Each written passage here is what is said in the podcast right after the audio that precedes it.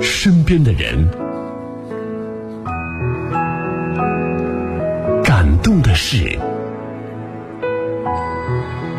今日面孔。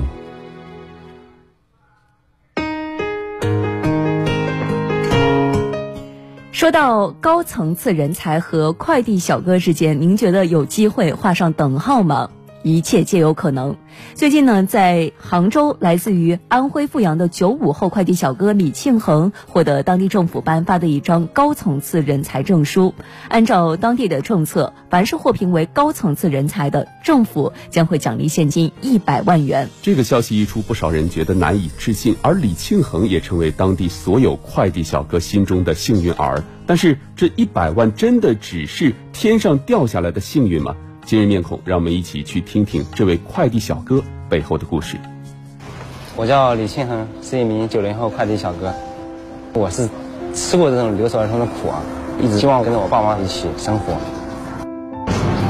一三年左右，那个时候高一读完，然后就外出打工了。最开始嘛，也融入不到这个城市里面，对于未来很迷茫，也不知道以后要做什么。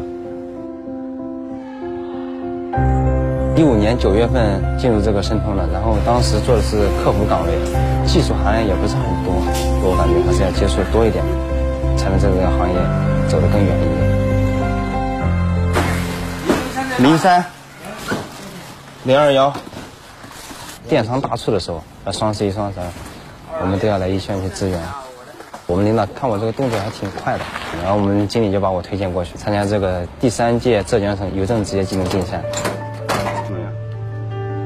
那我们像我们比赛之前做比赛前准备的话，嗯，练习最多的就是包装，特别是包这个易碎品的时候，练习过程中，然后找出最快的方法，然后用最短的时间、最少的物料，把这些东西给包好。我们包装的时候，一个我们封口的胶带要平整，鸡蛋包好之后，还要破坏性的一个检验，试验一下。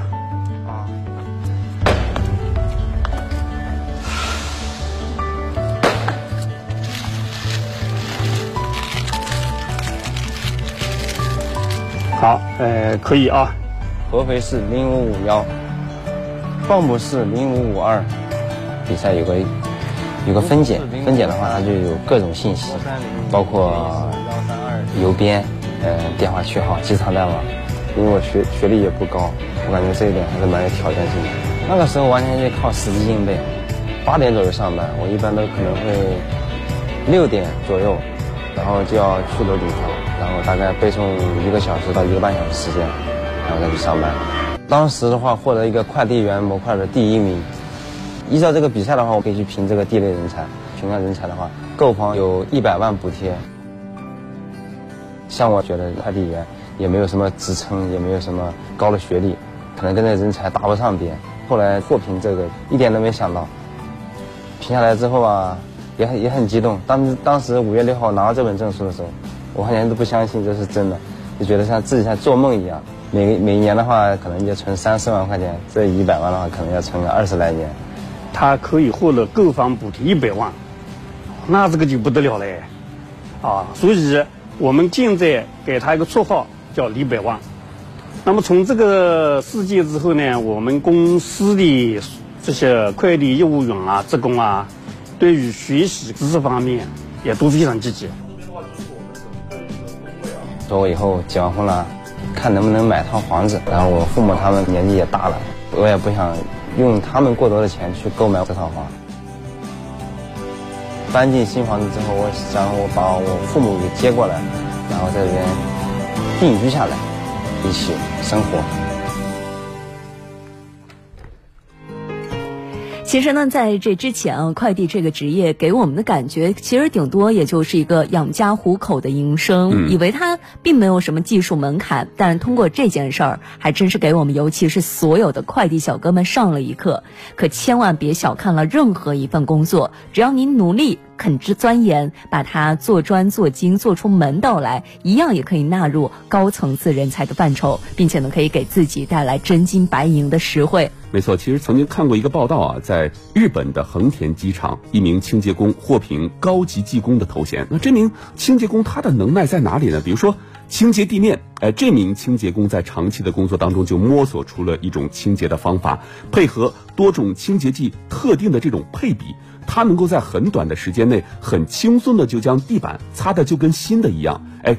整个机场的清洁团队只有他一个人能够做到这一点，哎，这就是他的本事。嗯，真的是三百六十行，行行出状元啊！没错。现在我们国家不仅仅是需要高大上的科技型人才，同时也需要很多这种有一技之长的蓝领技工，他们可以为我们的生活解决很多很多生活生产当中的实际问题。而且呢，这样的一种能耐和本事，其他人真的是短时间无法代替。这也充分的说明了这类人群的重要性。